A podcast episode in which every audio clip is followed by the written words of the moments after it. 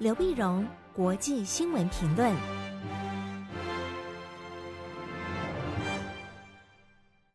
各位听众朋友，大家好，我是台北东吴大学政治系教授刘碧荣。今天为你回顾上礼拜重要的新闻呢。第一个，我们先看美国政治的波涛汹涌。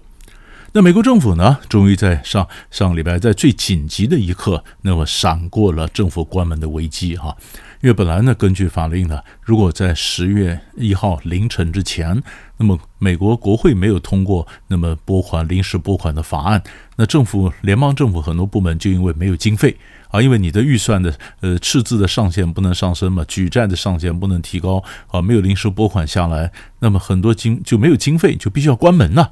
那联邦政府关门，但影响到美国很多的对外的政策啊，所以美国那么在前一阵子的新闻就感到的风就山雨欲来啊，大家都觉得非常紧张。这样终于在最后一刻，九月三十号的时候呢，众议院呢以三百三十五票对九十一票通过了一项为期四十七天的临时拨款法案。那众议院通过以后呢，法案赶紧就送到参议院，参议院随后以八十八票比九票通过了这法案，然后呢，赶在十月一号凌晨一分之前，凌晨零时一分之前送到拜登总统手上签字，然后成为法案，在最后一刻免于政府关门。哦，那搞得非常紧张。那为什么会这么紧张呢？因为最主要就是。众议院里面一些共和党的一些呃极右派的这些众议员，他们反对反对跟民主党达成任何妥协哈，他们就是一路主张就是小政府，反对政府有那么多支出，反对征税啊。那么嗯，所以就算政府关门也在所不惜啊。很多也只是新科的众议员，但是他们却有足够的阻挠法案通过的一个政治的实力。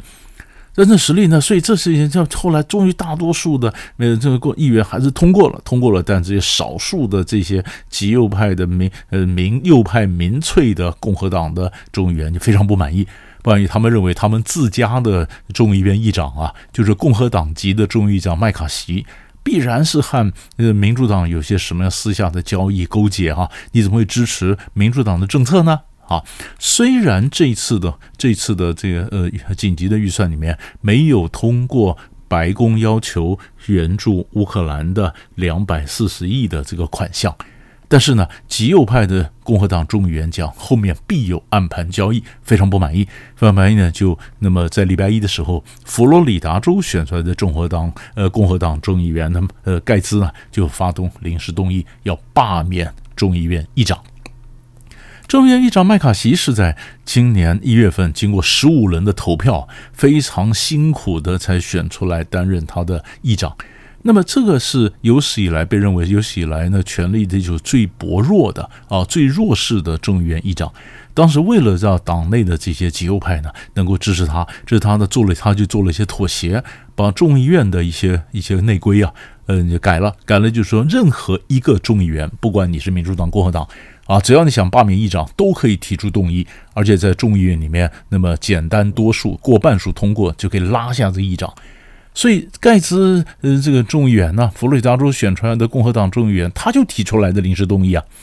那临时动议，所以麦卡锡如果想要保住他的嗯议长的位置，他就必须想办法让他不能过半嘛。那不能过半呢，很多时候你必须要民主党的众议员能够支持啊。因为共和党在更在这个众议院里面虽然号称多数，但是多了民主党九票而已啊，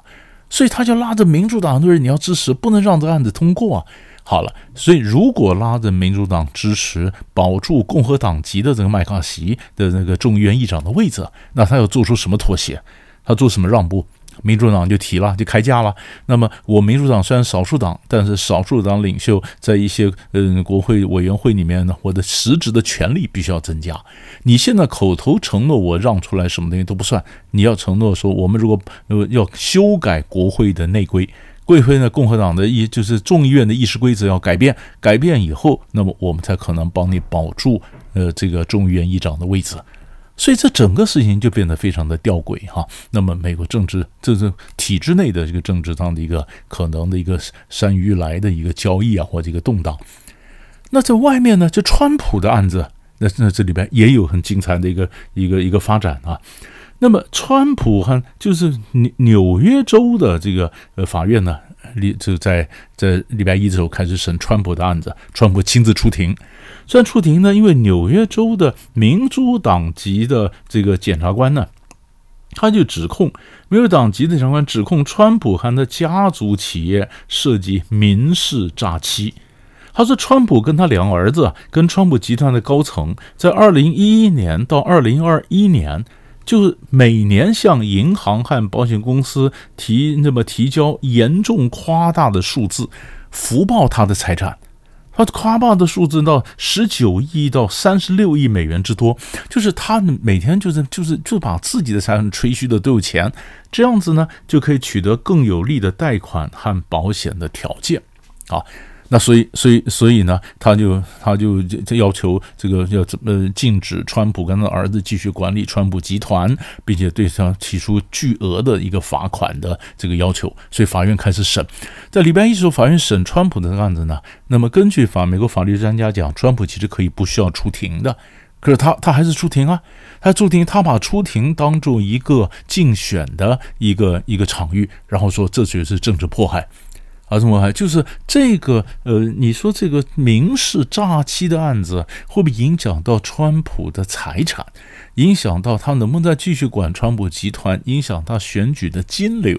啊？那这个对川普的整个竞选总统之路还有没有什么冲击？所以这也是可以看。所以一个我们就看到国会里面的一个斗争，一个看川普遭遇到司法缠身的一个诉讼，这是美国这一块。第二个呢，从美国这块就引申出来，可以看到，那么这次乌克兰的这个法案呢，呃，援助的款项没有通过，没有通过，所以美国赶快就讲说，哎呀，其实虽然没通过，我们说别的地方还是援助乌克兰呐，所以西方援助乌克兰的决心不会变啊。欧洲欧盟也表示我们会援助乌克兰，不会变哈。可是问题是，就有东西会在变呢。那就是你说欧盟或北约里面那一个一两个国家，如果他们内部选举选出来的新的政治人物不支持乌克兰，那是不是造成一些新的变数呢？现在这个就发生了，那就是十月二号，斯洛伐克，斯洛伐克的大选选出来亲俄的前总理费科回国来组阁，回国组阁呢，那费科就就表示呢。呃，他他说现在我们更重心的是能源价格高涨啊，通货膨胀了，生活开支太大，我们关心的是我们自己生活，不是乌克兰呢？为什么要援助乌克兰呢？啊，费科呢曾经两度担任这个斯洛伐克的总理，总理呢二零一八年下台，他为什么下台呢？当时因为有一些记者调查高层的贪腐。就是费科，他涉及一些贪腐案，他的这些左右啊，就是涉及到高，就是高层政府高层贪腐。结果这个记者呢被谋杀了，被谋杀了，造成这举国沸腾啊，大批群众走上街头抗议啊，就后来造成这个政府的垮台。就这么垮台，没想到这次因为可能内部他们内部的经济压力啊问题比较多，所以费科居然又回国又当选了。他当选了，当然他还他可以跟其他几个极左的民粹政党联合组成一个联合内阁。那组成联合内阁呢，政策呢，他就是不要援助乌克兰。那不要援助乌克兰，那同样的对俄罗斯比较亲善的，同样的这种这呃这或者这种极左派的这些这些民粹的，就包括了呃民民粹政府，包括匈牙利的这个这个政府。那匈牙利呢和和斯洛伐克联合起来，那会不会阻挠呃欧盟或者是呃北约它的援助乌克兰的政策呢？啊，那这个也是我们可以继续观察后面的一个发展。第三大块新闻看是东北亚。东北亚的局势呢，最近有一些非常微妙的一些发展。在上礼拜二的时候，九月二十六号，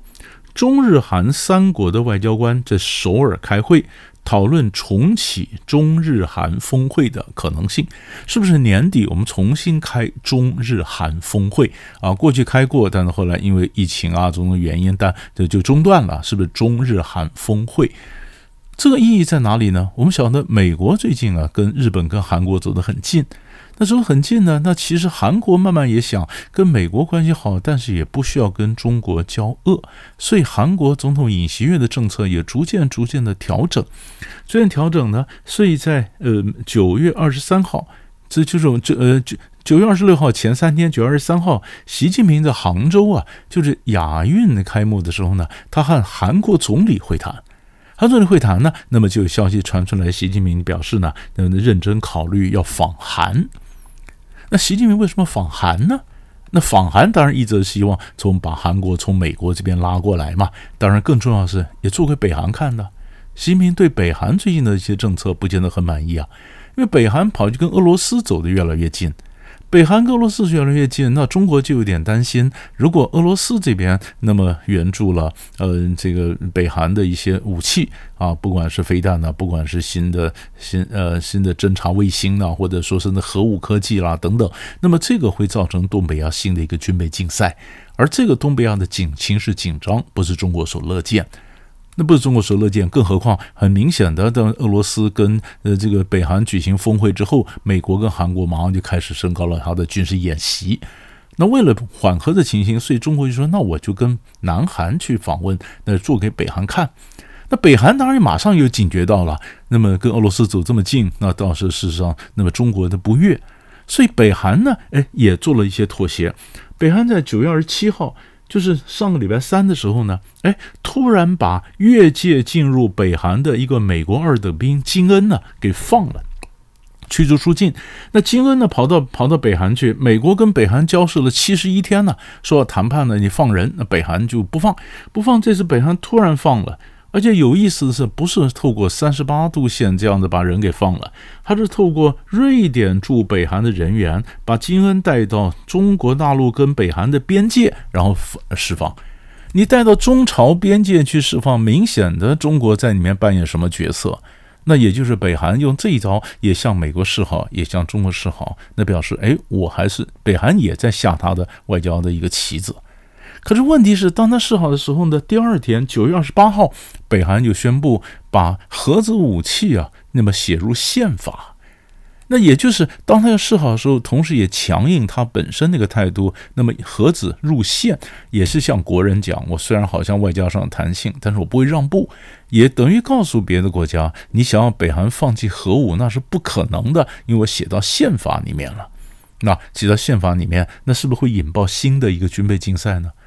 这些很有意思了，所以他一方面呃跟俄罗斯走得近，一方面他跟跟这个呃中国示好，跟美国示好，一方面北韩又强硬的把核武入线，几乎都在同一段时间发生。那中国呢就表示我愿意跟南韩有来往，中国打南韩牌，而南韩也在时候也愿意说跟中国能够能够缓和关系，然后不要完全依赖美国。所以在这个情况下，大家都有各自的外交盘算，这是我们目前看到呈现出来的东北亚的外交图像。所以大概上个礼拜三大块的新闻就为你整理到这里，我们下礼拜再见。